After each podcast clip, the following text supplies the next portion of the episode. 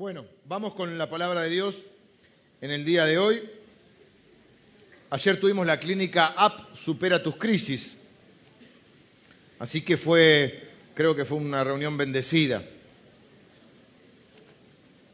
Esther capítulo 4.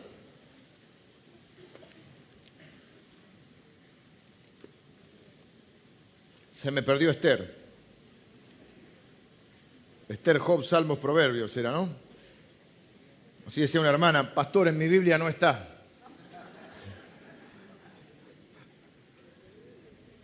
Esther capítulo 4, pero es nuestro quinto encuentro. Quinto capítulo de Avenida Brasil en Susa.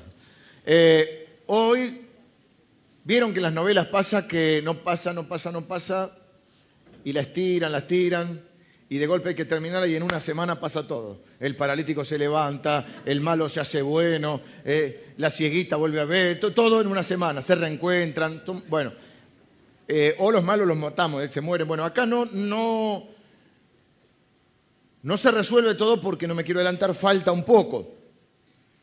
Pero hoy es un capítulo de eso que no te puedes perder, lo tenés que grabar. Y si algún amigo tuyo no vino, tiene que buscar la forma de escucharlo, verlo, porque hoy es el capítulo central. Digamos, hoy es lo que se predica de Esther.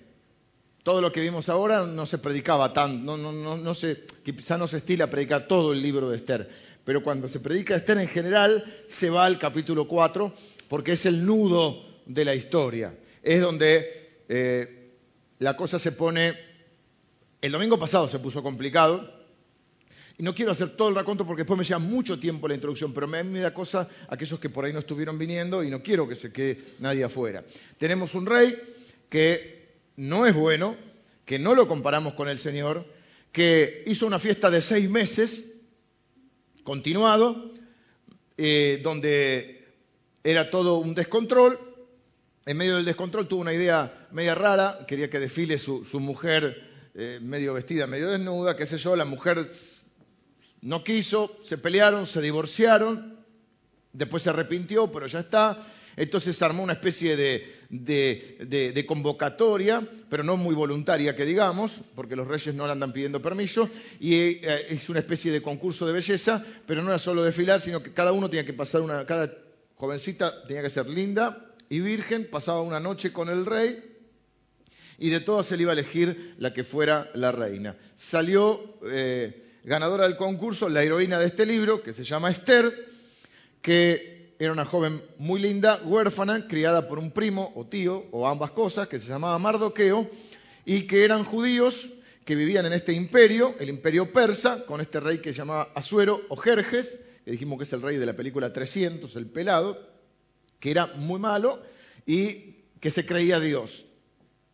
Y, y este rey se casa con Esther, Pasan unos cuatro años más o menos, que no dice, no, dice mucho porque no pasa mucho, hasta acá, y en todo el libro de Esther no se va a nombrar a Dios, hoy lo vamos a ver así como hay como una especie de referencia que creemos que es la primera referencia a Dios, nadie ora, no hay milagros, no hay ángeles, es un libro medio controvertido, y le hemos sacado un poco la idealización al libro, porque hasta ahora Esther es una chica, al igual que Mardoqueo, que son judíos, pero que no están donde deberían estar, deberían estar en Jerusalén, un rey anterior les había dado la libertad de volverse, todos los judíos tenían el mandato de Dios a través del profeta Isaías de volver a Jerusalén, ellos se quedaron ahí por comodidad, porque ya estaban asentados, porque estaban mejor económicamente, no sabemos por qué, pero se quedan ahí. Y entonces ahora están en medio de un conflicto y el domingo pasado vimos un montón de cosas que no deberían haber sucedido, pero suceden. Porque la vida está llena de cosas que no deberían haber sucedido, pero suceden. Y dijimos que no todo lo que ocurre es voluntad de Dios. Esto es un concepto que tenemos que tener muy claro porque dentro del cristianismo hay un grupo grande que a veces piensa eh, erróneamente, no es que son malos, son nuestros hermanos, porque a veces piensa erróneamente, incluso en alguna etapa de nuestra vida, quizá muchos de nosotros lo pensamos también, que todo lo que ocurre es voluntad de Dios. No, no, es cierto que Dios tiene la última palabra en todo y que en última instancia hay una voluntad permisiva, hay algo que Dios de última permite, pero no significa que todo lo que ocurre es voluntad de Dios. Por ejemplo, el pecado no es voluntad de Dios. Si no, Dios no podía recriminarte. Nadie que es tentado diga que es tentado de parte de Dios, porque Dios no tenta a nadie, porque Dios es santo. Si no, no, Dios no se contristaría, si no se entristecería por nuestras acciones. Dios no, no nos reprocharía, no nos recriminaría, no nos corregiría, porque bueno, si es todo lo que sucede es voluntad de Él. Así que no todo lo que ocurre es voluntad de Dios, pero con todo lo que ocurre, Dios lo, usa para hacer su voluntad. ¿Mm? Hasta ahí llegamos. ¿Y qué pasó? Eh, en, ese, en ese periodo donde Esther comienza a ser reina, Mardoqueo se entera que hay un complot para matar al rey. Muchos de nosotros pensamos que quizá si el rey se había llevado a tu hija adoptiva como si fuera un trofeo y, hay un complot para matarlo, pues bueno, será voluntad de Dios. ¿Quiénes lo quieren matar? Dos eunucos. Los eunucos ya dijimos que eran, ¿no? Personas que eh, habían sido castrados por el rey para cuidar de todo el harén que tenía y que ninguno se hiciera el piola. Entonces los eunucos dijeron, ah, sí, eh, tienen razón también para matarlo, ¿no? Ahora, me hiciste eunuco, ahora te mato. Entonces, eh, se entera Mardoqueo y le avisa o manda avisarle a Esther para, este, o sea que se descubre el complot y dice que eso es muy importante porque vamos a, volver quizá el domingo que viene, no me acuerdo si es el domingo que viene, que eso queda registrado en los archivos del rey, en lo que se conoce como las crónicas del rey. Ese es un dato no menor, es como en las películas que a veces pasa desapercibido un dato, pero después es importante. Que Mardoqueo fue el que descubrió todo el complot contra el rey quién había pagado el soborno, quién era el autor ideológico, quiénes iban a ejecutar la orden. Todo eso quedó en los archivos del rey. Es importante porque en un momento eso va a ser determinante. Pero hasta acá llegamos que se descubre el complot, los matan a los eunucos, los terminan de matar y todos pensamos, bueno, ahora este Jerjes va a premiar a Mardoqueo y va a decir, vení amigo, me salvaste la vida, acá te voy a poner... No, premia a uno que se llama Amán, que es este que te dije, el mini Hitler, o Maxi Hitler. Y Amán comienza a ser como una especie de virrey, a tener un puesto muy importante en el gobierno, y quiere que todo el mundo se reverencie delante de él, que por otro lado es una costumbre oriental. Mardoqueo dice, no me voy a inclinar, no me voy a arrodillar, no voy a hacer la reverencia. Mardoqueo, te pusiste firme. Es bueno que los hombres se pongan firmes, pero a veces lo hacen a destiempo. No te pusiste firme cuando eh, este rey eh, tomó a tu hija adoptiva, no fuiste capaz de agarrarla y, huir o hacer algo, eso no te pareció tan mal. Porque pues ya a veces basamos nuestras decisiones en, la conveniencia económica. Pero, ah, no, pero inclinarme a hacer una reverencia delante de Amán, ni loco. Y saca la chapa de judío, soy judío, no puedo. Como muchos cristianos que nos sacan la chapa de cristiano hasta que creen que les va a convenir. Resulta que se le da vuelta la, la mano. Así que sos judío y no te quieres arrodillar. Voy a matar a todos los judíos. Un poquito exagerado el tipo. Entonces quiere matar a 15 millones de judíos que todavía viven en Susa y en sus alrededores, en el imperio. Así que llegamos ahí. Estamos en un problemón, porque ahora tenemos un edicto, Amán convence al rey, por plata también, dice que le va a dar una pala. Dice, porque ¿cuál es el plan de Amán? Matemos todos los judíos y quedémonos con todos los bienes de ellos. Fíjense, es el mismo argumento que usa Hitler. Hitler convence al pueblo alemán de que los judíos estaban quedando con su dinero. Entonces dice, matémoslo todo y quedémonos con el oro. De ahí viene el oro nazi. En realidad eran los judíos. El mismo argumento, el mismo libreto. Saquemos, saquémoslos y matemos todos. Mujeres, niños, abuelitos, embarazadas, todo. Adultos mayores, todos. Y así que Amán ahora se siente recontraculpable, responsable de lo que está sucediendo y una locura, la ciudad está consternada porque hay mucha gente que son vecinos, dice, no, pero si los judíos son buenos vecinos, son nuestros amigos, nuestra gente. Dijimos el domingo pasado que hay que amar de tal manera a la gente, aún que no estamos de acuerdo con muchos con su manera de vivir, nosotros no estamos para condenarlos, estamos para amarlos. Amarlos entrañablemente de tal manera que aún Aún, cuando otra gente nos critica, aquellos que no están de acuerdo con nosotros nos, defiendan, porque sepan o porque saben que les hemos amado entrañablemente. Así que hasta acá llegamos. Pero ellos vimos que Esther y Mardoqueo no son perfectos. Hasta acá hubo, hubo algunas quejas al consumidor, porque dijeron, ayer el domingo pasado me dijeron, me tiraste abajo Mardoqueo. Yo lo tenía allá arriba y Mardoqueo quedó ahora como este hombre blandito que no supo defender a su hija. Y bueno, yo lo veo así. Yo tengo una hija. Y de pensar que alguno quiere hacer un concurso como el que hizo este muchacho, y yo prefiero morir en el intento de salvarla. Pero bueno, eh, hoy lo vamos a reivindicar a Mardoqueo, para que los hermanos evangélicos se queden contentos. Hoy comienza la reivindicación de Mardoqueo y de Esther. Porque en realidad nosotros no estamos criticando a Mardoqueo y a Esther, porque no somos mejores que ellos. Lo que estamos haciendo es mostrando que son seres humanos que tienen luchas, temores, miedos. Mardoqueo le dijo, no digas nada, hasta este momento ha dicho, no digas nada que somos judíos. Fíjate cómo a veces las malas decisiones nos llevan a, meternos en problemas, porque si Mardoqueo, si Esther hubiese dicho que era judía, el rey no firma el decreto de matar a todos los judíos, porque tiene que matar a la esposa, salvo que la quiera matar. Pero no es el caso, todavía está enamorado. Lleva cinco años. Entonces, Eh, lo que estamos tratando de ver es que son personas comunes que algunos arrancaron, viste, esto es como hacer jugar a los Pumas. El rugby, me acuerdo mi, mi papá, que siempre que veíamos un partido de rugby, estaba él, yo y mi hermano, y mi papá decía, nunca entendí este deporte. Pasan la pelota para atrás. Nunca lo entendía el viejo. Pero básicamente, te dan la pelota y tenés que correr y pasarla, pero correr. Alguno tiene que apoyar en el otro lado y se conoce como try. Y el tuyo es el ingol. ¿sí? Algunos le dan la pelota a mitad de cancha. Algunos reciben la pelota en la línea de 25 y algunos la reciben atrás. O sea, algunos, para hablar más eh, en criollo, me van a entender algunos empiezan menos 10. Algunos empiezan un poquito mejor. ¿Eh? las circunstancias, los contextos en el que han nacido. Esta chica es huérfana, es linda, lo cual es un problema en ese momento. Está creada por un, tío mardoqueo que no la sabe guiar bien en el camino del Señor, porque tendría que haberse vuelto a Jerusalén, porque ahí es donde tenían que estar los judíos, porque ahí se supone que estaba la presencia de Dios, porque ahí estaba Edras y Nehemías reconstruyendo la ciudad y reconstruyendo la mística del pueblo judío, y ellos estaban en Susa. No, hay registro de oraciones, de diezmos, de ofrenda, de adoración, de sacrificios que hacían en esa época. No hay registro de, que ellos lleven, de que caminen con Dios. Ahora, no es esto para criticarlo, decir no, porque son una porquería al revés, para decirte que son personas como vos y yo, que un día no caminábamos con Dios, que metimos la pata 200 millones de veces, que sin embargo, como Dios los usó a ellos, nos puede usar a nosotros también.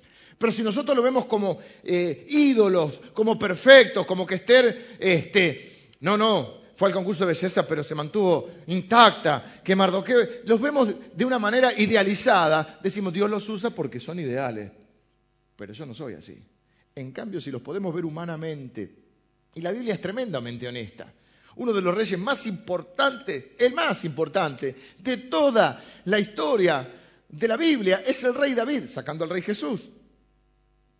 Y sin embargo la Biblia te cuenta, entre otras cosas, por ejemplo, repito, no estamos juzgando, estamos describiendo que fue un mal padre. David fue un mal padre, fue un mal padre, no supo educar bien a sus hijos, quizás se ocupó del ministerio, se ocupó de la tarea que Dios le había dado, y no lo estamos juzgando, pero si uno mira la historia, está claro que no fue un buen padre. Hay uno que viola a la otra, el otro que mata, hay uno que se lo quiere matar a él, se revela, no los corrige, los consiente demasiado los deja hacer lo que quiera. O sea, hay una, cosa que la Biblia te lo describe, no te dice, y David fue este, inmaculado, y era el mejor papá, y el mejor esposo, y todo eso. claro, el tipo Dios lo usa porque era. No, el rey David era un tipo tampoco común y corriente. Tampoco así, tampoco común y no, no vamos a exagerar. Pero era un hombre con defectos. Entonces, cuando yo les traigo la, con crudeza la historia de Esther, la historia de Mardoqueo, no es porque yo me estoy regodeando en decirte, viste, eh, son. No, no, es para que digas, los mires y te salgas del cuentito o de la, de la historia, con respeto lo digo, de la escuelita dominical, porque cuando sos chico no le va a enseñar todas estas cosas. Hay cosas que de chico no, Y los veamos eh, con la realidad completa, absoluta, con honestidad, y podamos ver que a pesar de eso, Dios los ama, Dios camina con ellos, Dios los usa. Y Esther es una heroína y no baja nuestra, o por lo menos en mi caso, mi estima de Esther o mi valoración de Esther por saber que tuvo que hacer un montón de cosas. Al revés, me produce la admiración de decir, se sobrepuso a eso. Y en un momento cambió y no nació, no era la hija de Flanders, era la hija adoptiva de Mardoqueo. Pero acá cambia, acá su corazón cambia, acá cambia el corazón de Mardoqueo, acá comienzan a progresar, hoy empiezan a progresar espiritualmente y quizás el día que vos puedas empezar a progresar espiritualmente. ¿eh? Nosotros no juzgamos ni evaluamos a, alguien por dónde está, sino por cómo comenzó. no juzgamos a nadie, pero me refiero cuando vemos la vida de alguien, nuestra propia vida, es dónde comenzó y hacia dónde se está dirigiendo. ¿Hay avance? ¿Hay progreso? Esther lleva cinco años casada y no nos dice que pasó mucho, porque no pasó mucho hasta ahora. Sin embargo, hoy va a empezar a progresar. Acá hay un punto de inflexión. Yo quiero que leamos el capítulo 4 y lo vamos a, porque si lo leemos todos juntos, después yo me doy cuenta que se pierde. Y si no lo leemos, por ahí no se capta toda la historia, por más que yo intente contarla. Así que lo que vamos a hacer es leer, por ejemplo, ahora del 1 al 3. Capítulo 4, versículo del 1 al 3. Vamos a ir leyendo de a poco. Luego que supo Mardoqueo todo lo que se había hecho, rajó sus vestidos, se vistió de cilicio y de ceniza, y se fue por la ciudad clamando con grande y amargo clamor. Y vino hasta delante de la puerta del rey, pues no era lícito pasar dentro de la puerta del rey con vestido de cilicio. Y en cada provincia y lugar donde el mandamiento del rey y su decreto llegaba, tenían los judíos gran luto, ayuno, lloro y lamentación. Cilicio y ceniza era la cama de muchos. ¿Qué es lo que sucede? Acá Mardoqueo, no sabemos en qué momento fue salvo, en qué momento recibió la fe, en qué momento Dios se apoderó de su corazón, pero hay un cambio en él. Acá se activa su fe y empieza a progresar. ¿Qué es lo que está haciendo Mardoqueo? Lo que no hizo hasta ahora. ¿Qué le dijo hasta ahora a Esther? No digas nada, no digas que somos creyentes, no digas que somos parte del pueblo de Dios, no nos conviene, seamos prudentes. No, no, seamos cobardes. No queremos que nuestra fe sea pública todavía. Pero en este momento, evidentemente, hay un cambio en su vida, porque ahora lo que hace es hacer pública su fe.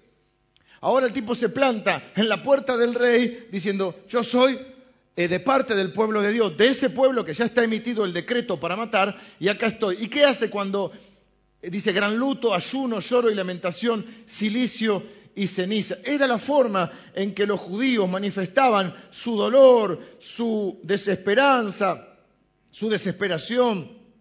Ponían ropas viles, digamos, se sacaban su ropa linda, ponían ropas viles, se tiraban ceniza en la cabeza y lamentaban públicamente. Los occidentales no estamos tan acostumbrados a mostrar nuestro dolor, pero los orientales lo hacían, sobre todo en el Antiguo Testamento. Llegó hasta la puerta del rey, porque nadie puede entrar delante del rey con malas noticias. Eh, uno no puede estar triste delante del rey. El rey solo quiere buenas noticias. Algunos de nosotros, que somos los reyes de nuestra vida, no queremos mala noticia. No queremos que nadie nos traiga problemas. No queremos escuchar que alguien nos diga algo que no nos gusta. A veces no nos gusta la verdad.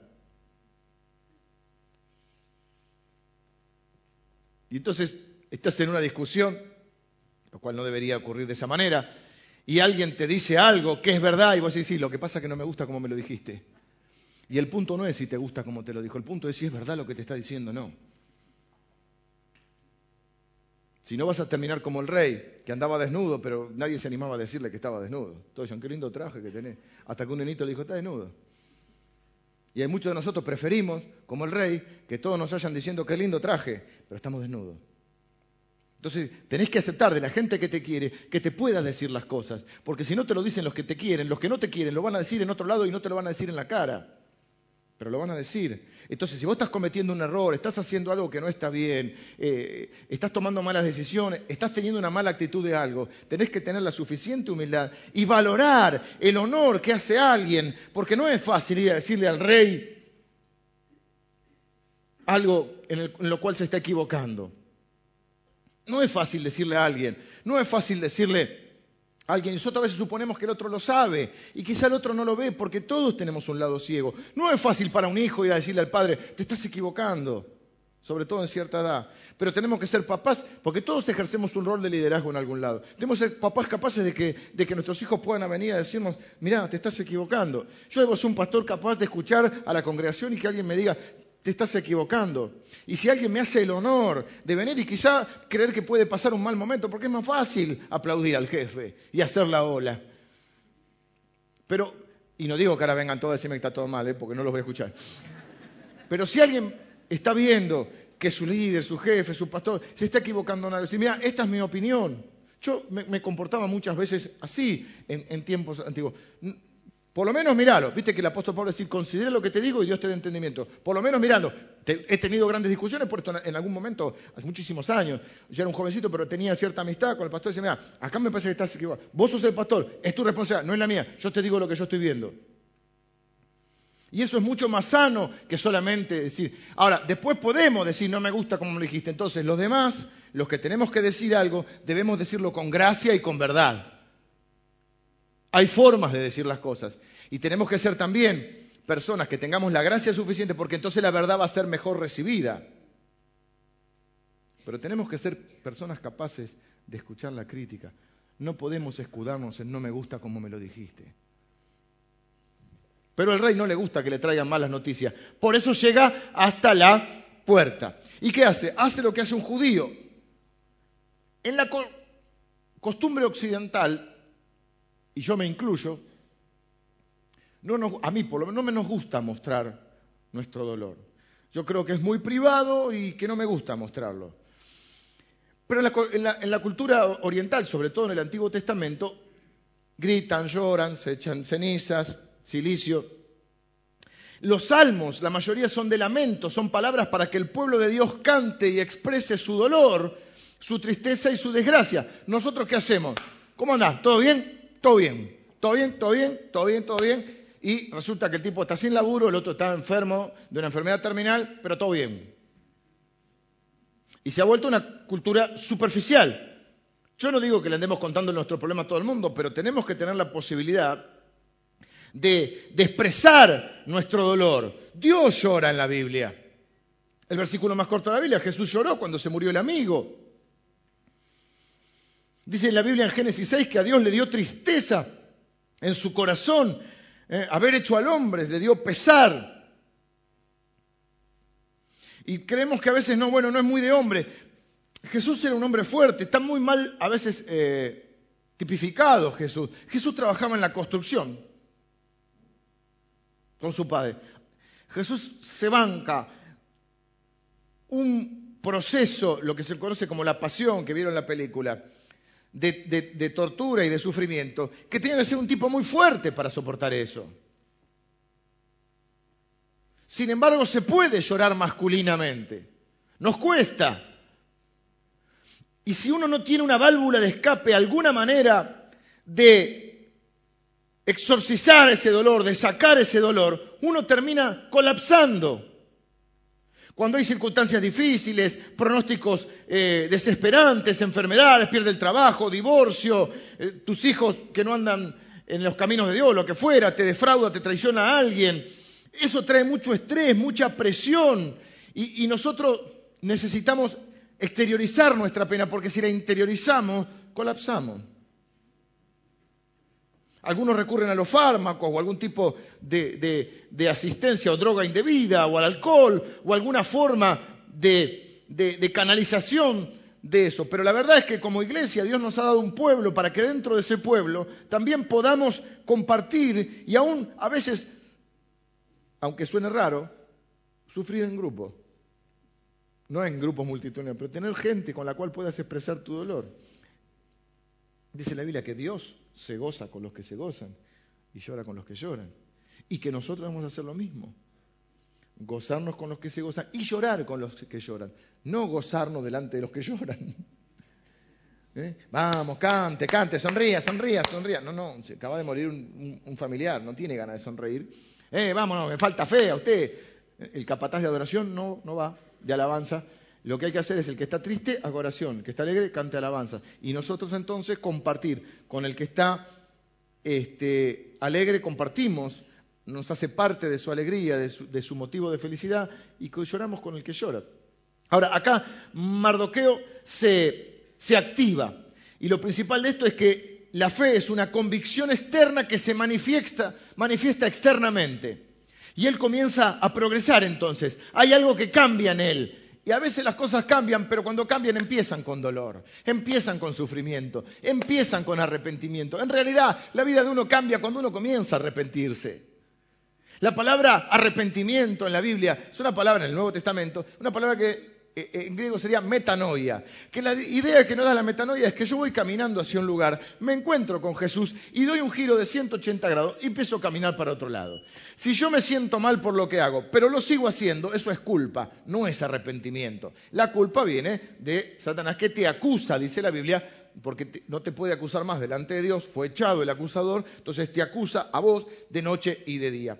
Pero dice la Biblia que su amor, el amor de Dios, nos lleva al arrepentimiento. El Espíritu Santo nos convence de pecado. Nos dice, esto que estás haciendo ofende a Dios, te estás lastimando a vos, estás lastimando a otro, y uno cambia de actitud. En general, los progresos y los cambios comienzan con dolor y sufrimiento. No siempre es malo el, el sufrimiento, no siempre es malo que la vida se ponga difícil. Hasta acá, Mardoqueo no dio ninguna pauta, ningún indicio de caminar con Dios. No fue a Jerusalén, no ora, no ofrenda, no presenta sacrificio, come la comida que los judíos no podían comer, pero acá hay un cambio en él.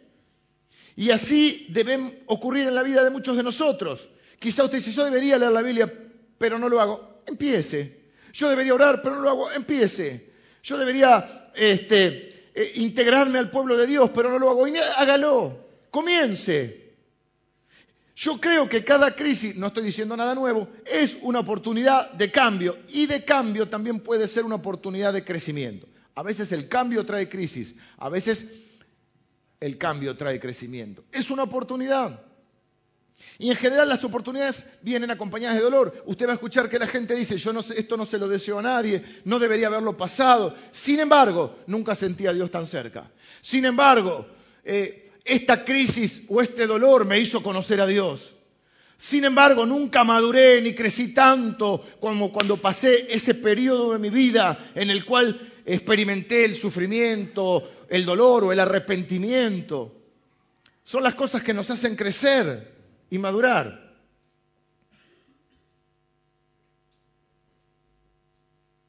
No estamos hablando de ser perfectos. Vimos que no son perfectos ni mardoqueos ni, ni, ni ni, ni Esther, pero vamos a dejar de hablar de lo que no hicieron, lo mismo que nuestra vida. Vamos a dejar, no quiero hoy hablar de lo que no hicimos, de los fracasos, de lo que no fue mal, no, quiero que miremos esta situación de nuestra vida, cada uno y diga, esta es una oportunidad para que yo me comience a activar, esta es una, una, oportunidad para que yo comience a progresar. Él podía haberse quedado lamentando toda la vida, no caminé con Dios, no cuidé a mi hija adoptiva, no me fui a Jerusalén, no hice las cosas que tenía que hacer. Jerjes no debería ser un hombre que la, la mujer no lo puede ver, porque no se puede presentar, no le puede hablar. Amán no debería haber nacido, culpa de Saúl. Pero en vez de eso, se activa y la gracia de Dios comienza a operar en sus vidas. O ya estaba operando, pero comienza a manifestarse. Esther lo mismo. Esther no sabe qué está pasando. Vamos a leer versículos, el 4, por ejemplo. Y vinieron las doncellas de Esther y sus eunucos y se lo dijeron.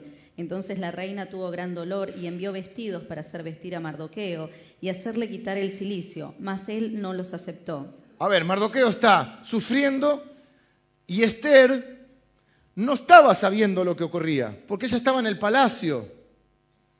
Y a veces lo que les decía hace un rato, suponemos que el otro se da cuenta de lo que está pasando y a veces no, y necesitamos hablarlo. Si alguien se está equivocando o si está ocurriendo algo, no demos por sentado que el otro lo sabe. Lo va a saber si alguien se lo dice. Nosotros suponemos, no hay que suponer. Entonces es como decirle, no sé si te enteraste, pero Esther, Van a matar a 15 millones de judíos, a nuestro pueblo. Y Esther le manda ropa. decir, estas mujeres con la ropa, decir, te estamos sufriendo, dice Mardoqueo, vos le mandás, vamos al shopping. ¿Por qué le manda ropa? Paso a explicarlo, porque no es que Esther es una hueca, no. Lo que pasa es que vestido así, Mardoqueo no puede entrar. Y Esther cuando escucha esto dice, tengo que hablar con Mardoqueo. Le manda la ropa para decir, empilchate y vení, necesita, para hablar, porque no tenían contacto entre ellos, porque ella estaba en el palacio. Él estaba, parece que era un funcionario del gobierno o hacía negocios a la puerta del, palacio, que es donde se hacían los negocios, pero no es que se veían todos los días. Entonces así no podés entrar. Cuando ella se entera que él está con silicio todo, le manda ropa como diciendo, bueno, vení a hablar. ¿Y, qué pasa? Versículo 5. Eh, y leamos hasta el 9. Entonces Esther llamó a Atac, uno de los eunucos del rey, que él había puesto al servicio de ella, y lo mandó a Mardoqueo, con orden de saber qué sucedía y por qué estaba así. Salió pues Atac a ver a Mardoqueo, a la plaza de la ciudad, que estaba delante de la puerta del rey. Y Mardoqueo le declaró todo lo que había acontecido, y le dio noticia de la plata que Amán había dicho que pesaría para los tesoros del rey a cambio de la destrucción de los judíos le dio también la copia del decreto que había sido dado en Susa para que fuesen destruidos, a fin de que le mostrase a Esther y se lo declarase, y le encargara que fuese ante el rey a suplicarle y a interceder delante de él por su pueblo. Vino Atac y contó a Esther las palabras de Mardoqueo. Esther le dice, vení, vamos a hablar. Y Mardoqueo le dice, todavía no. Me parece que no es el momento. Ya llegaron los noticieros, también, ya se armó el arboloto. Porque es una de las cosas que está haciendo Mardoqueo. Además de lamentarse, dije que está expresando su fe públicamente. ¿Qué está haciendo? Está haciendo una protesta. Está cortando la calle. El primer piquetero, Mardoqueo. Está piqueteando.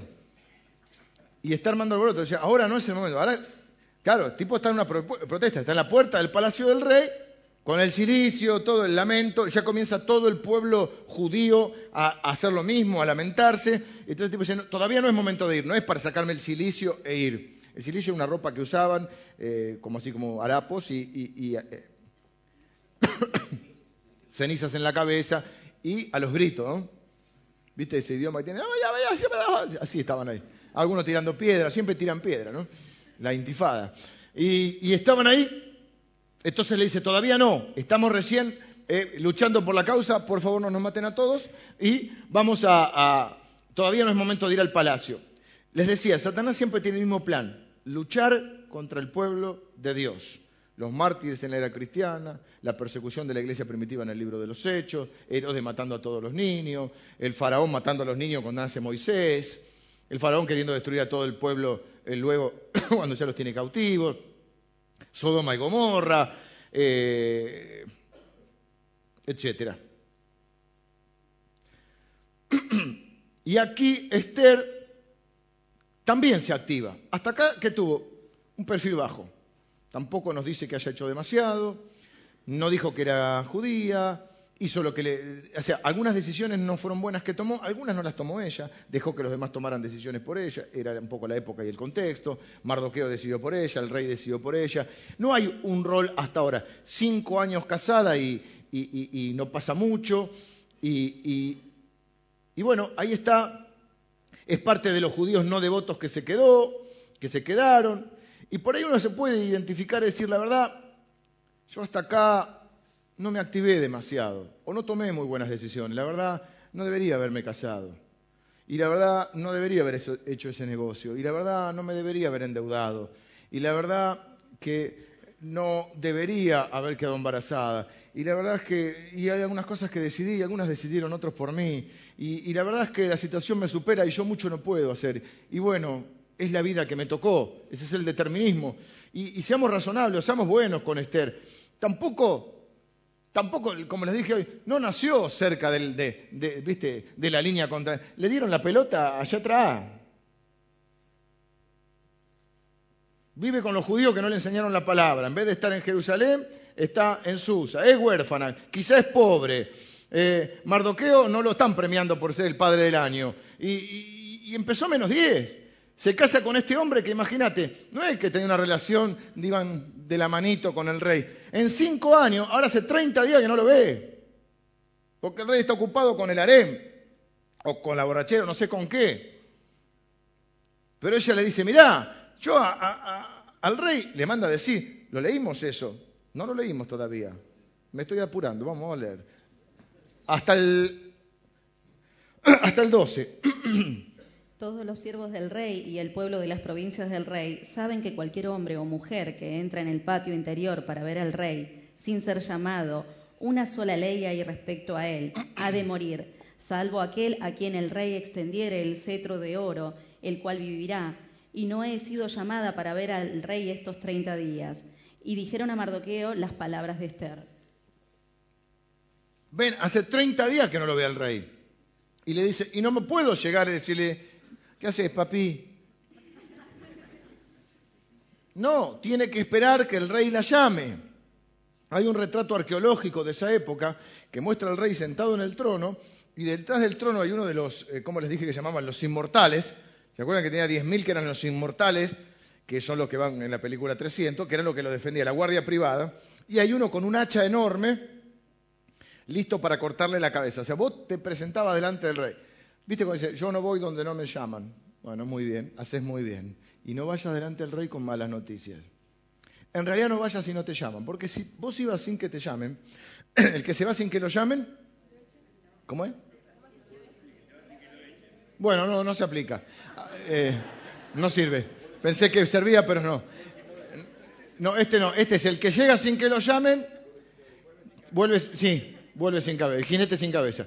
¿Por qué? Porque vos llegabas delante del rey. Si ponele que el rey le había pegado bien el vino ese día y te extendía el cetro, así para abajo, vos tomabas la punta del cetro y te acercabas al rey. Tenías que pararte una distancia del rey. Te acercabas un poquito más, ningún guardaespaldas, te cortaban la cabeza de uno. Así que si el rey le caía bien, hacía así. Pero si ese, el vino le pegó mal y estaba peleador, viste que algunos se ponen peleadores, tal que llora el peleador. Si, si se pone mal, levanta el cetro y el que estaba atrás saca el, achote ese y le cortaba la cabeza. Esther le dice, mirá, no me llamó, ¿qué me estás pidiendo, Mardoqueo? Ahora está bueno porque Mardoqueo se activa, a veces nos activa una crisis, a veces uno puede decir, nunca aprendí tanto como cuando atravesé esta crisis y uno madura y crece. Bueno, acá se activa. Y a veces uno está rodeado de gente que tampoco se activa. Y de golpe se activa uno y los demás se activan. La fe tiene un componente contagioso, no sé si contagioso, pero motivador. Y quizá algunos de ustedes se tengan que activar, y cuando se activen ustedes, se van a activar algunos de los que están alrededor suyo. O se va a activar la fe, me refiero, ¿no? Entonces, Mardoqueo se activa y le dice, díganle a Esther, ahora le agarró el apuro. No le enseñó, pobre, no nos queremos criticar, pero no es el padre del año. No le enseñó durante todos estos años y ahora de golpe le dice, actívate. Hace algo porque acá nos van a matar a todos. A veces hasta el miedo nos activa, ¿no? Yo no sé en qué momento ellos cambian o si siempre fueron cristianos. A veces no es tan claro. A muchos de ustedes les debe pasar. Hagamos un poco de terapia en esto. Algunos de ustedes sí, dice, yo tengo marcado un día en el calendario en el que me encontré con Dios y Dios cambió mi vida, estaba predicando el hermano Anacondia en el campo tal, en la plaza tal, y el Señor tocó mi vida y ese día fui libre, fui una persona nueva, o un día fui a la iglesia, pero muchos otros pueden tener una experiencia diferente. Y lo peor que podemos hacer es querer encasillar a la gente en una experiencia. Hay personas que dicen, yo no sé cuándo Dios me salvó. Muchos de ustedes se criaron en, la iglesia. Y mis papás eran creyentes. Yo no es que era ateo, pero tampoco caminaba con Dios. Otros no vinieron de chicos, pero empezaron a venir. Yo no sé, yo vine a una reunión de matrimonio, fui a un asado, fui a un picnic, eh, y me trajo un amigo y, empecé a venir. Y, y, yo no sé en qué momento quizá Dios me salvó. Yo no soy tan puntual en eso. Yo entiendo que, a veces es un proceso en nuestra vida. Siempre es un proceso el cambio. ¿eh? Pero, pero lo que uno sabe es que en ese periodo de su vida Dios fue transformando su corazón. Y no hay el 28 de octubre de 1984, sino que es un, un, tiempo en el que Dios se va apoderando de tu corazón y te da un corazón nuevo y vos vas creciendo en la fe Y bueno, capaz que pasó esto en ellos. No sabemos porque el libro de Esther tiene esta, limitación, por así decirlo, o supongo que es a propósito porque Dios no hace las cosas sin sentido, que no nos describe las emociones, los sentimientos, los pensamientos, sino que lo que hace es nos describe hechos. Esther fue la noche que le tocaba, estuvo con el rey, no, no dice nada, entró, salió y ganó. O entró, ganó y salió. Y punto. Y la nombraron reina. No te dice, ay, se sentía mal porque me siento usada. No, no me dijo que me quería. No dice nada. Te dice directo del hecho. Acá lo mismo. No, no dice qué es lo que está sucediendo en el corazón de ellos. Pero evidentemente algo sucede. Porque ahora, de no digas nada, hacer su fe pública. A jugarse la vida Mardoqueo y ahora se va a jugar la vida Esther. Esther le dice, es peligroso, pero la fe es eso, es acción frente a la oposición. La única forma que puedo hacer para que el rey anule el decreto es si yo me presento delante de él. Pero al rey no le gusta que lo interrumpan. ¿Eh? Al rey no le gusta. Entonces uno dice, tengo que hablar con el rey. Bueno, mira, atrás está el inmortal. Bueno, en realidad lo que tenía que decirle no es tan importante. Se lo digo en otro momento. Espero que me llame mejor. ¿eh?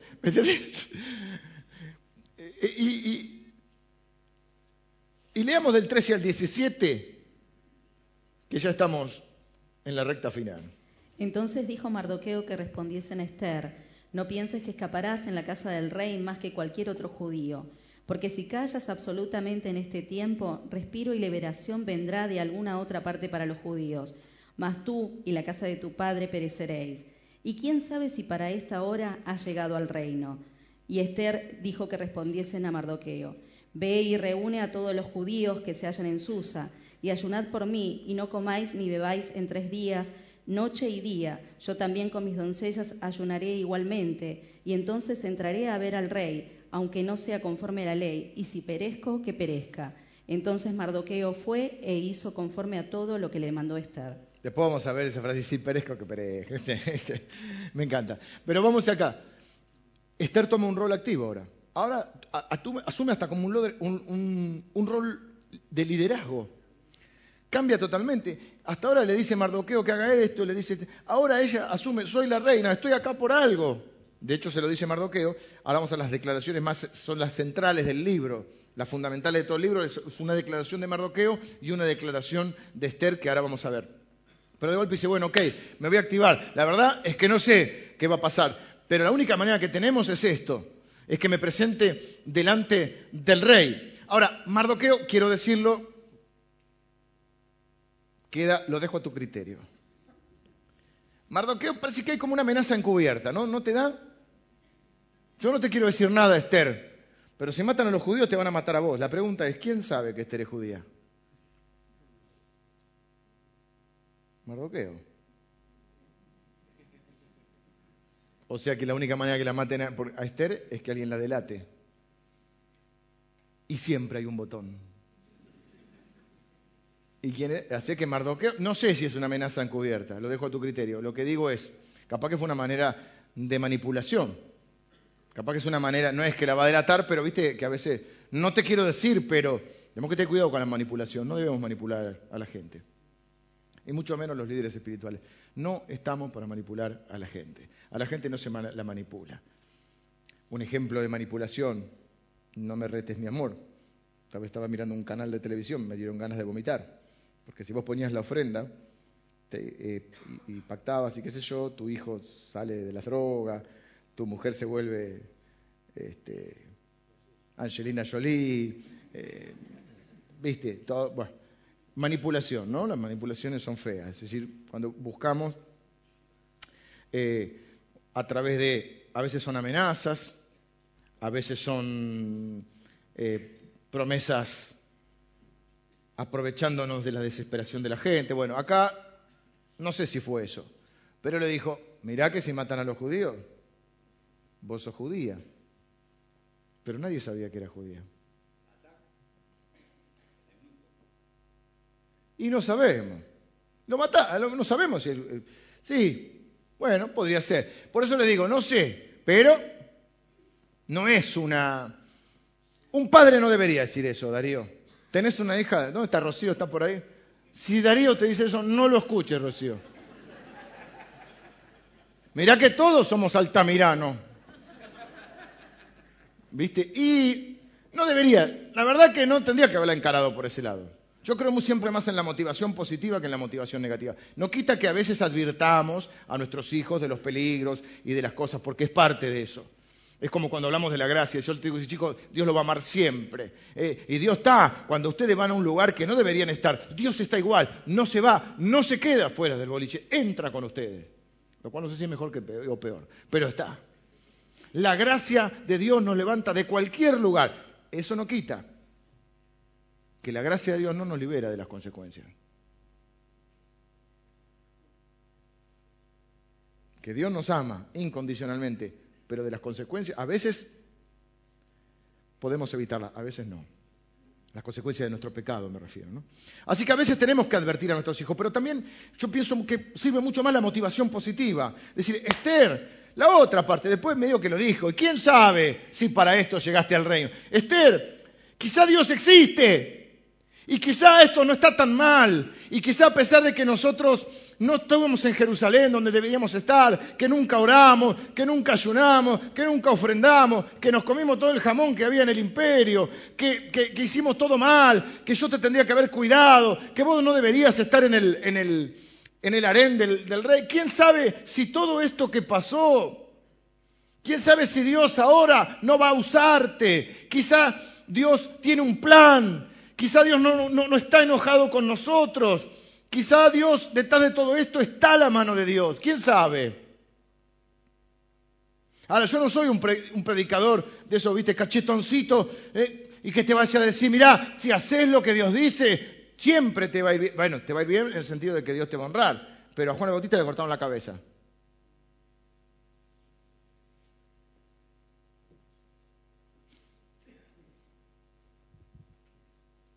Y la historia, no me quiero adelantar, pero no termina tampoco fantástica. ¿eh? No es que Jerjes se convierte y va de misionero a la China y tienen 27 hijos y formaron una mega iglesia con los chinos ahí en Corea. En chino, en Corea no, pero bueno. ¿Viste? Y hablan cuatro idiomas, persa, medo, hebreo y, y es conferencista internacional. No, Jerjes no se va, bueno, no lo quiero adelantar, pero no es así.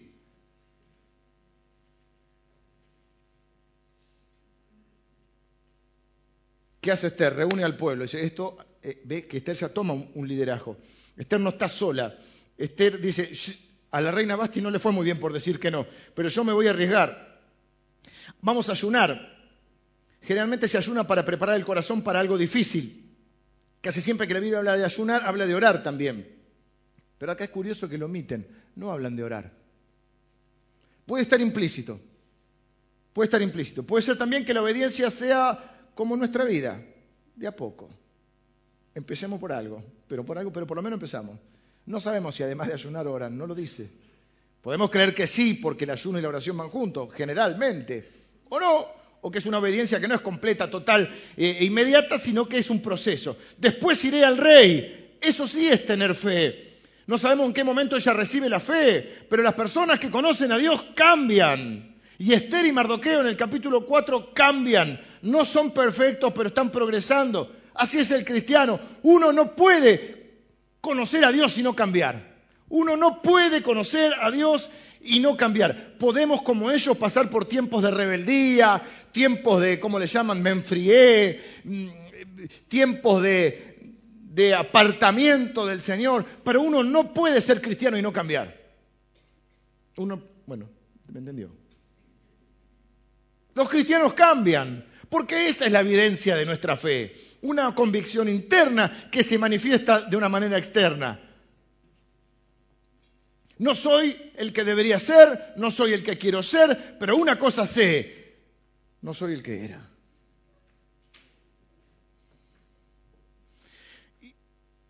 Fíjense que Amán y Jerjes en todo el libro no van a cambiar, pero la gente que tiene fe cambia. Voy a entrar delante del rey, lo cual no es conforme a la ley. Hay una cosa que se llama desobediencia civil. Romanos capítulo 13 nos dice que tenemos que siempre honrar las autoridades y obedecer las autoridades porque toda autoridad es puesta por Dios. Pero dijimos, ¿cuál era el límite? Cuando la autoridad terrenal nos eh, impulsa o nos obliga o nos quiere obligar a cometer una acción que esté en contra de la ley de Dios. Hay algo que se llama la desobediencia civil, es decir, por sobre la autoridad humana está la autoridad de Dios. Es decir, nosotros no creemos en la obediencia ciega o la famosa obediencia debida.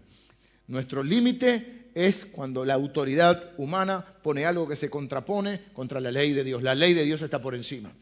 Bueno, vamos a las, dos declaraciones y ya los dejo tranquilos. Dos declaraciones que son eh, los pasajes más citados, memorables y amados del libro de Esther. Ahora llegamos a lo lindo, eh, se puso linda la historia, eh, porque si permaneces callada, en este tiempo alivio y liberación. 4.14. Alivio y liberación vendrán de otro lugar para los judíos. Básicamente, muchos creemos que este es el primer indicio de Dios en el libro. Atenti, a Dios no se lo nombra, pero este puede ser el primer indicio de Dios en el libro. De alguna parte va a venir la ayuda. Ese de alguna parte está diciendo, Dios, no sé cómo vamos a salir de esto, no sé cómo vamos a escapar de este lío, pero lo que sí sé es que de alguna parte va a venir la ayuda. Eso muchos creemos que es la referencia a Dios. Está diciendo, de alguna manera, Dios nos va a sacar de esta. Pero quizá lo quiera hacer a través tuyo. Dios siempre va a rescatar a su pueblo. La verdad es que nunca nos va a dejar y nunca nos va a desamparar. La Biblia, ayer lo dije en el cierre de la clínica App, eh, una de las frases más utilizadas en la Biblia es una frase muy cortita, no temas. Impresionante la cantidad de veces que la Biblia dice no temas, porque está lleno de razones para tener temor. Es mentira que los cristianos no tenemos temor. La verdad que está lleno de razones para tener temor. Pero el Señor no dice, no temas. Y cada vez que dice, no temas, te dice por qué. Te dice la razón por la cual no tenés que temer. Y dice, no temas, porque yo estoy contigo. No temas, porque mío eres tú. No temas, porque te tengo tatuado en la palma de mi mano. No temas, porque nunca te dejaré ni te desampararé. No temas, porque aunque pases por las aguas, no te vas a ahogar. No temas, porque aunque pases por el fuego, no te vas a quemar. Siempre te ayudaré, siempre te sustentaré con la diestra de mi justicia. ¿Qué más quieres? Ya me tengo que bajar.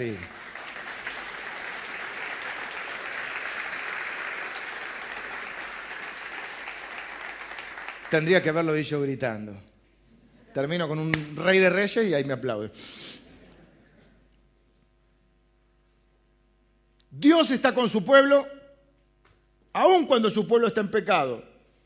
Dios está con su pueblo, aun cuando su pueblo se revela.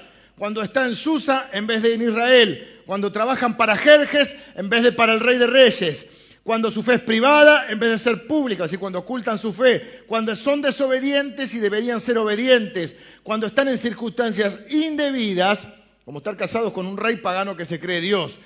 Pero Dios está siempre con su pueblo. Dios siempre camina con nosotros, aun cuando nosotros no caminamos con Él. No es cierto que Dios se va, no es cierto que el Espíritu anda entrando y saliendo de ustedes.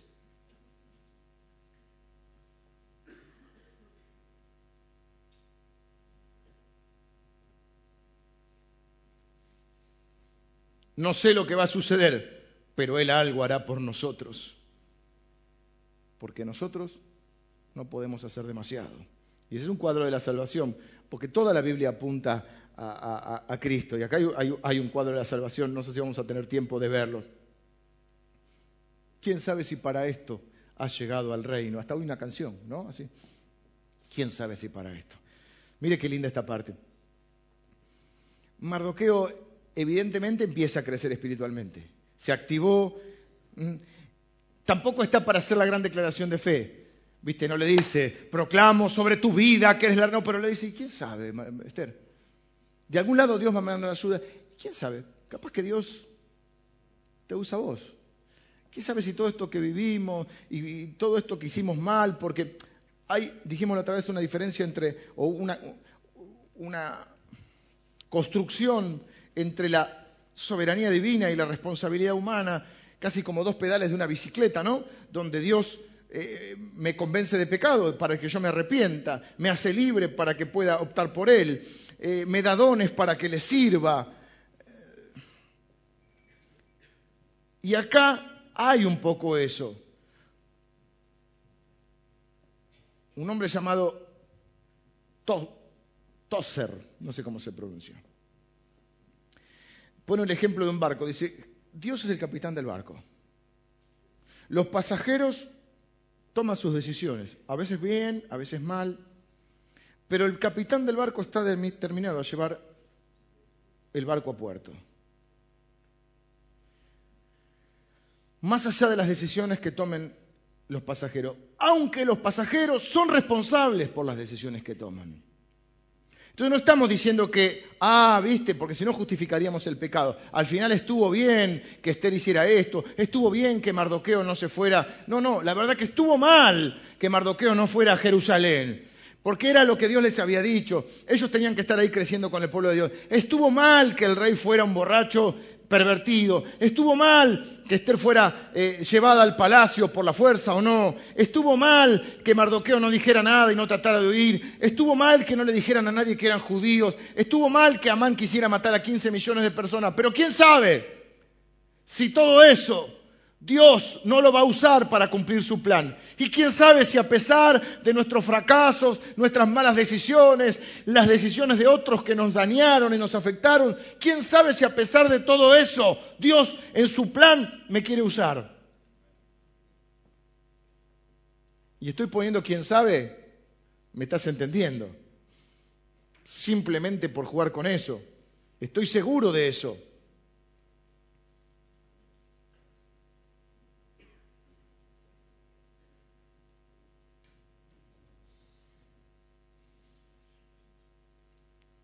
La voluntad de Dios será cumplida. Dice la Biblia, aquel que comenzó la buena obra la va a terminar. Y Dios nos va a llevar a su casa. Y Dios nos va a llevar con su Hijo. Y Dios va a llevarnos a su reino. A pesar de nosotros, a pesar de nuestras malas decisiones, de las cuales somos responsables y no podemos eludir diciendo, bueno, era el plan de Dios que yo pecara. No, no era el plan de Dios que vos pecara. Yo me tengo que arrepentir de haber pecado, pero Dios usa aún las cosas que no le agradan para cumplir su voluntad. Y si Dios dijo que va a terminar la obra, la va a terminar.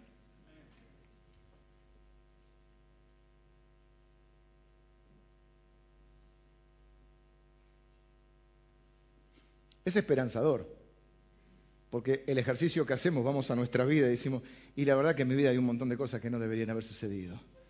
Había un montón de cosas que no se tendrían que haber hecho. Hay un montón de decisiones que no se tendrían que haber tomado, propias y ajenas. Esto es un lío, esto es una situación difícil, pero ¿quién sabe? ¿Quién sabe si Dios igual no está detrás de todo? Nosotros sabemos que sí. Mardoqueo dice quién sabe. Pablo va a decir yo estoy seguro.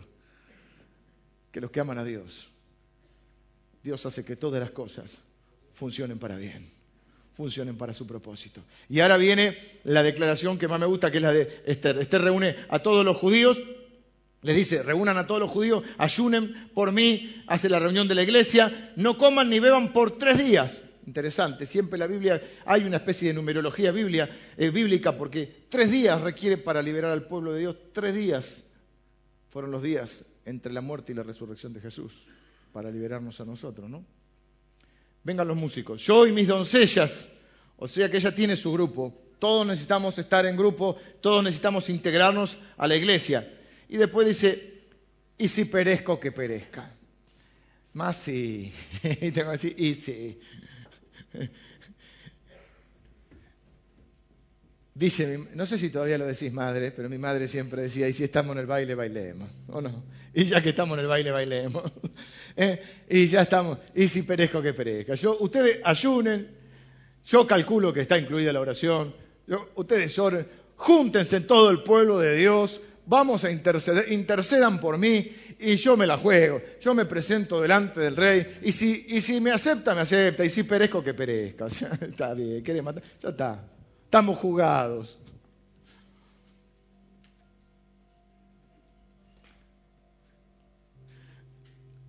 Acá yo creo que también podemos inferir este cambio de Esther. Piénsenlo así.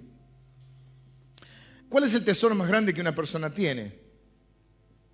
O bueno, no sé si lo más, lo, más necesario, lo más valioso, la vida. O sea, bueno, Para algunos de nosotros, nuestros hijos, ponele, pero en realidad lo que uno tiene es la vida. Te quitan la vida, no puedes hacer nada ni siquiera por tus hijos. ¿eh? Lo que hay que conservar es la vida. Así que la vida, de alguna manera, es el tesoro más grande que una persona tiene. Pero cuando ella dice, si perezco, que perezca, está diciendo, bueno, por encima de mi vida hay otras cosas que son más importantes. Y una es el pueblo de Dios. Y una es el reino de Dios. En otras palabras, infiere, porque Dios no se menciona en el libro, podemos inferir que lo que está diciendo es, ya no me importa tanto, tanto, tanto mi vida, no estoy aferrada a mi vida a cualquier precio. Ahora mi tesoro no es mi vida, capaz mi tesoro es Dios. Cuando uno hace eso, comienza a ser libre, porque como uno es preso del temor, de las circunstancias o aún de otra gente, cuando te vienen amenazando con tu vida, ¿Cómo te controlan? Amenazándote con la vida. Te quitaré la vida o te arruinaré la vida. Oh, no, no me arruines la vida. Tú eres mi Dios. Y yo me someto a alguien para que no me quite la vida o me arruine la vida. Porque si no quiero, porque mi tesoro más grande es la vida. Pero si mi tesoro más grande Dios es Dios y la Biblia dice que nada me puede separar del amor de Dios, ni la muerte. Comienzo a ser libre. Ya nadie me puede condicionar, ya nadie me puede amenazar, ya no tengo que someterme a nadie, porque si vivo, vivo, y si perezco, que perezca. El apóstol Pablo va a decir, si vivimos, para Él vivimos, para Cristo, y si morimos, para Él morimos, sea que vivamos o que muramos, de Cristo somos. Uno comienza a ser libre cuando lo más importante en la vida de uno es Dios, no su propia vida. Jesús va a decir, el que ama su vida la perderá. Si no, va a haber personas o situaciones que se vuelvan soberanos. Decime qué tengo que hacer y te obedezco. Por favor, no me quites la vida.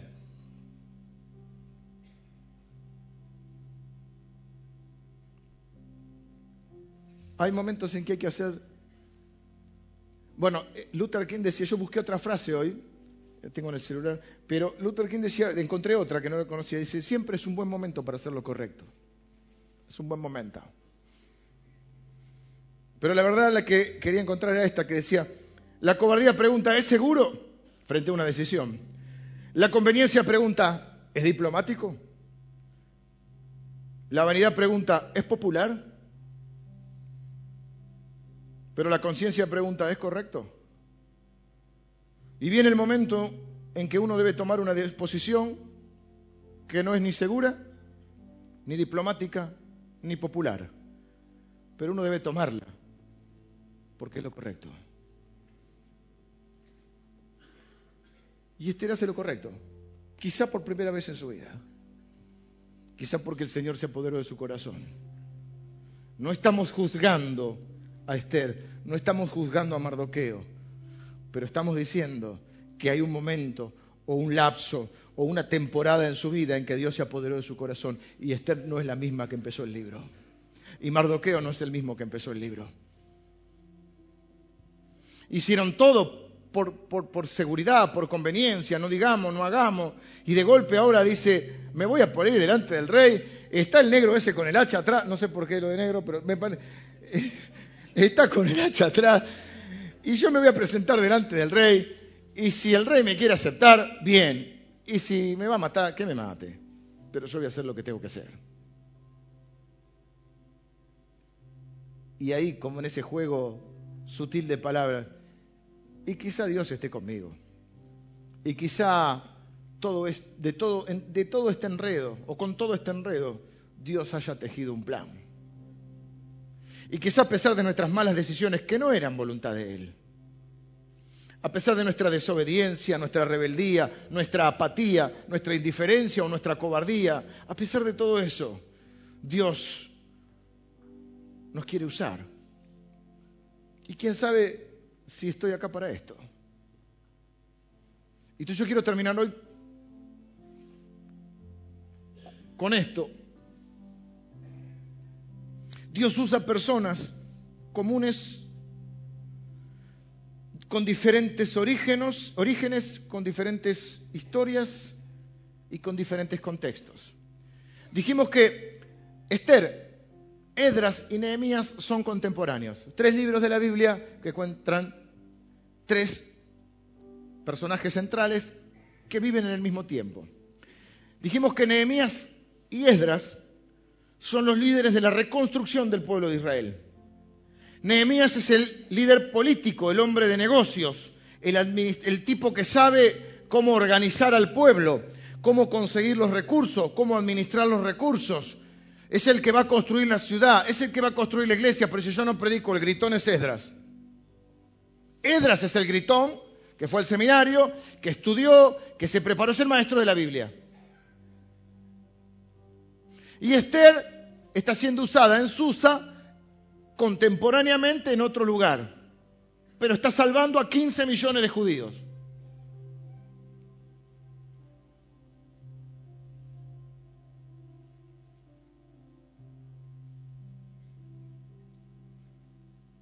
Dios usa a personas comunes y corrientes, a los huérfanos, a los jóvenes, a los viejos, a los que caminan con Él, en Israel, a los que están en obediencia, aún a los que están en desobediencia. Se va a poder de su corazón, pero Dios usa al que quiere usar. Porque Dios hace que todo lo que ocurre ayude a su propósito y a su plan. Entonces yo creo que esto tiene que ser esperanzador para muchos de nosotros, porque no importa dónde estés en este momento de tu vida, o en qué contexto comenzaste. No sé si te dieron la pelota cerca del área o te la dieron en el otro arco. No sé si arrancaste menos 10 o con un par de, beneficios. No sé si caminaste con Dios en obediencia o no. No sé en qué lío te metiste. Pero puedo proclamar que Dios usa nuestras vidas para cumplir sus propósitos eternos. No te puedo asegurar que todo termine color de rosa. Sí sabemos que la victoria final es del Señor y que ni la muerte nos va a separar de Él. Pero quiero decir, no estoy diciéndote que todo se va a arreglar acá. Quizás sí, quizá no. Pero que nuestra tarea es hacer lo correcto, hacer lo que Dios nos quiere que hagamos. Y a veces la fe implica riesgo, si no, no sería fe. La fe implica activarse. Y quizás sea el día en que hoy te actives. Y quizás sea el día en que hoy puedas mirar, porque la verdad es que nunca lo vemos en el momento, pero cuando miramos para atrás en nuestra vida, mm, decimos, evidentemente la mano de Dios estaba. No puede ser todo esto casualidad. ¿Cómo se entretejió todo? A pesar de nuestros... Por eso es maravilloso y único Dios, porque de los enredos que nosotros hacemos, Dios saca algo bueno. Solo Dios puede hacer eso. Solo Dios. Entonces yo no quiero que estés atado al pasado o a las malas decisiones o a los fracasos de tu vida pensando y quedándote como quizá como se hubiese podido quedar, no lo hizo. Mardoqueo sentado ahí lamentándose. No, se activó en un momento, habló con Esther, hicieron después vamos a seguir con la historia, hasta acá llegamos hoy. Y quizás sea el día en que vos te tengas que activar y levantarte y dejar de odiarte a vos mismo y de reprocharte todo el tiempo o de amargarte con vos o con los demás o con Dios y decir, ¿qué tal si Dios está detrás de todo?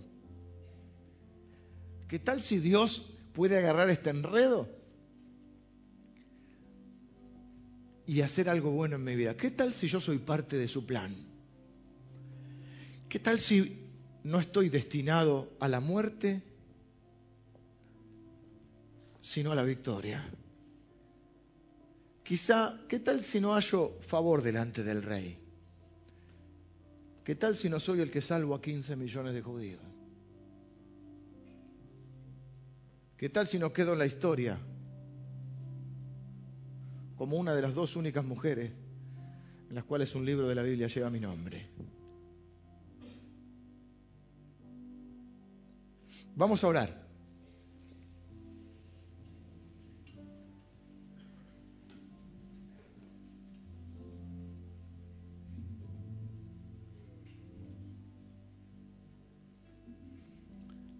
Hay mucha esperanza en este libro, a pesar de que parece un libro de enredo, que nos desgasta, que en, un punto nos, Quizá nos desilusionamos con los personajes y nos volvemos a ilusionar. Nuestra esperanza no está en Esther ni en Mardoqueo, está en el Dios de Esther y el Dios de Mardoqueo, que es el mismo. Su providencia está intacta, su soberanía está intacta. Su sabiduría y su misericordia y su amor hacia su pueblo está intacto. Sus promesas están intactas.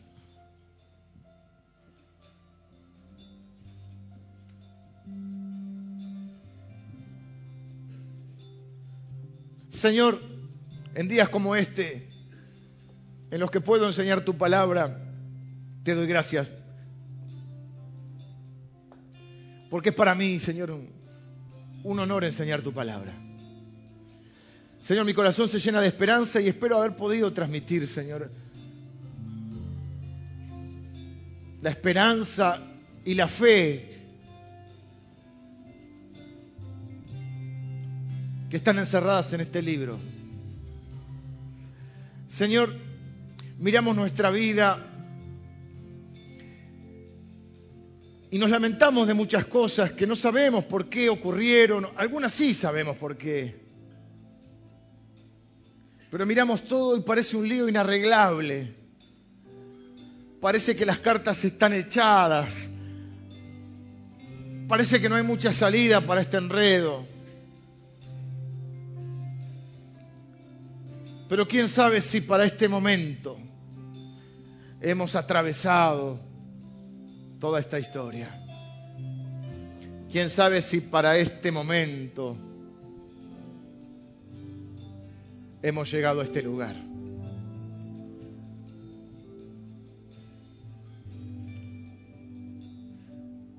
Yo sí sé, Señor, que tú estás detrás de todo.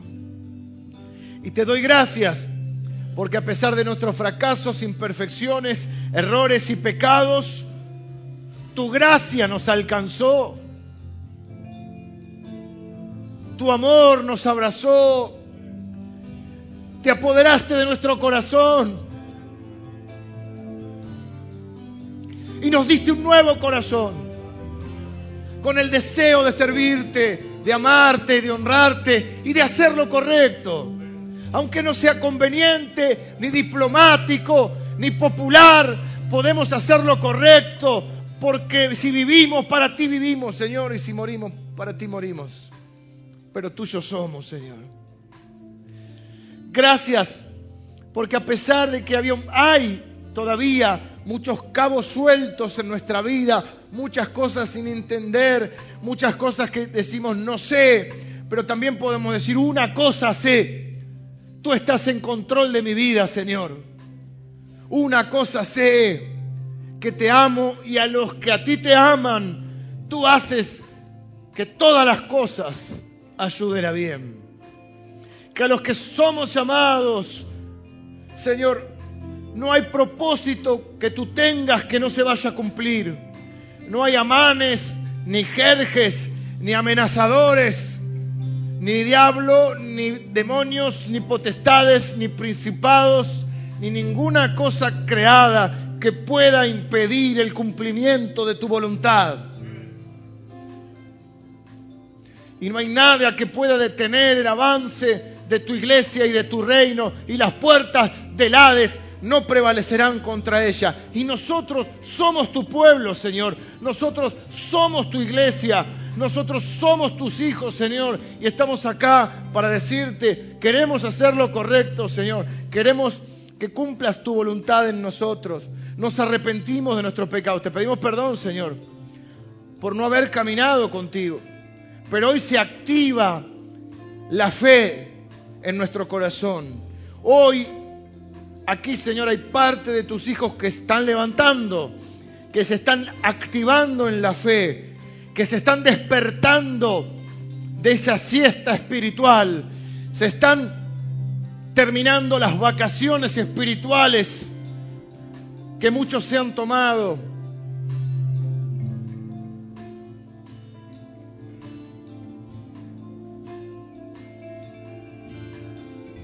para caminar hacia tu propósito.